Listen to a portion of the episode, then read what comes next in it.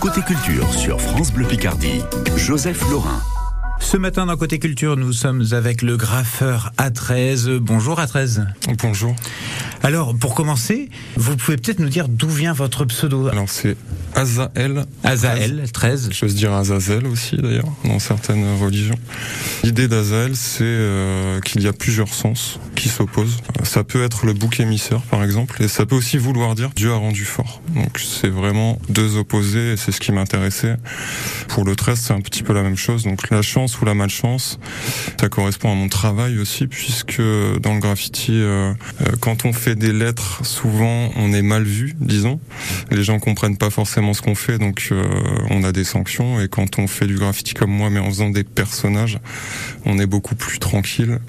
Les gens ont un autre regard parce qu'ils comprennent ce qu'on fait. Du coup, c'est un petit peu ça aussi que je voulais mettre en avant via ce, ce pseudo. Ah oui, c'est même la, la, comment dire une métaphore du, du tag ou du graphe effectivement. C'est un petit peu ça. Ouais. On dit que euh, bah oui, c'est du délabrement, enfin ça abîme les, les structures et, et, en même temps c'est bah, le street art, ça fait partie du street art et donc là ça devient de l'art et on, on l'admire complètement. C'est ça. Alors je sais pas si ça fait partie du street art parce que pour moi c'est pas du tout la même culture ou en tout cas c'est pas le même but. Je pense que dans le graffiti on voit plus ça comme un sport. On fait avant tout ça pour nous alors que le street art, pour moi, c'est plus quelque chose qu'on va faire dans une démarche peut-être commerciale. Vous vous reconnaissez pas je dans me cette reconnais dans pas cette forcément dedans, même si euh, on va pouvoir mettre peut-être mon travail dans cette case euh, si on est extérieur à ça. Mais je pense que la démarche n'est pas tout à fait la même, même si aujourd'hui d'ailleurs du graffiti, bah, j'en vis finalement. Alors les, les Amiénois vous, vous connaissent bien, vous avez un style très marqué, souvent des personnages, vous l'avez dit, avec euh, des couleurs assez marquées, assez franches, des traits noirs très épais. Ouais. D'où vous vient ce style? Quelles sont vos, vos inspirations? Euh, Je regarde beaucoup de choses, dans beaucoup de styles différents. J'ai très vite été baigné dans l'art euh, via mon père qui travaillait au musée de Picardie, euh, qui était menuisier. Donc j'ai vu beaucoup de musées, etc. Donc j'imagine que forcément tout ça m'a influencé. Lui était très Picasso. Alors moi c'est pas un truc que j'ai forcément regardé euh, avec beaucoup d'attention, mais je pense que ça m'a quand même beaucoup marqué et que peut-être On peut retrouver du cubisme? Peut-être. ça m'a un petit peu poussé là-dedans, je pense. Et puis le, le résultat que j'ai aujourd'hui dans mon travail, euh, bah finalement, ça fait pas si longtemps que j'ai atteint ce stade, qui évolue encore d'ailleurs. Oui, c'est ce que j'allais vous demander. Est-ce que c'est une étape, là, ce qu'on voit? Je pense que c'est une étape, ouais, puisque euh, moi, ce qui m'a un peu éloigné des lettres, c'est que j'arrivais jamais à garder le même pseudo. Puisque je m'ennuyais à faire toujours la même chose, en fait, entre guillemets.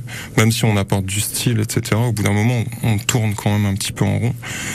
Et euh, du coup, le personnage, ça me libérait un petit peu de ces choses-là, même si j'adore toujours faire des lettres aussi. Mais euh, donc, c'est pas la partie la plus importante dans mon travail, quoi. Les gens vous parlent de ce que vous faites? Euh, de plus en plus, euh, j'en avais peu avant finalement. Après, je suis pas très réseaux sociaux. Enfin, je le fais parce qu'on n'a pas le choix, mais bon, c'est pas ce que j'aime le plus. Et puis, c'est pas toujours ce qu'il y a de plus honnête, je pense. Le fait de faire plus d'événements aujourd'hui, ouais, ça m'apporte aussi ce, ce retour.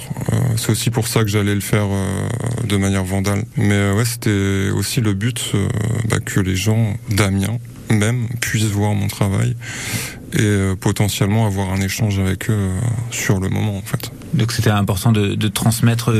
C'est ça et puis donner envie aussi. Donner envie à d'autres de le faire. C'était un peu le, le but quoi. Euh, quand je me focus sur des murs euh, comme la vinagrerie à, Saint-Leu, l'idée c'est que d'autres viennent en fait. C'est de leur ouvrir entre guillemets la porte. Peut-être pour ceux qui font du lettrage aussi, parce que pour eux c'est moins évident de. Que la prise de risque est pas du tout la même.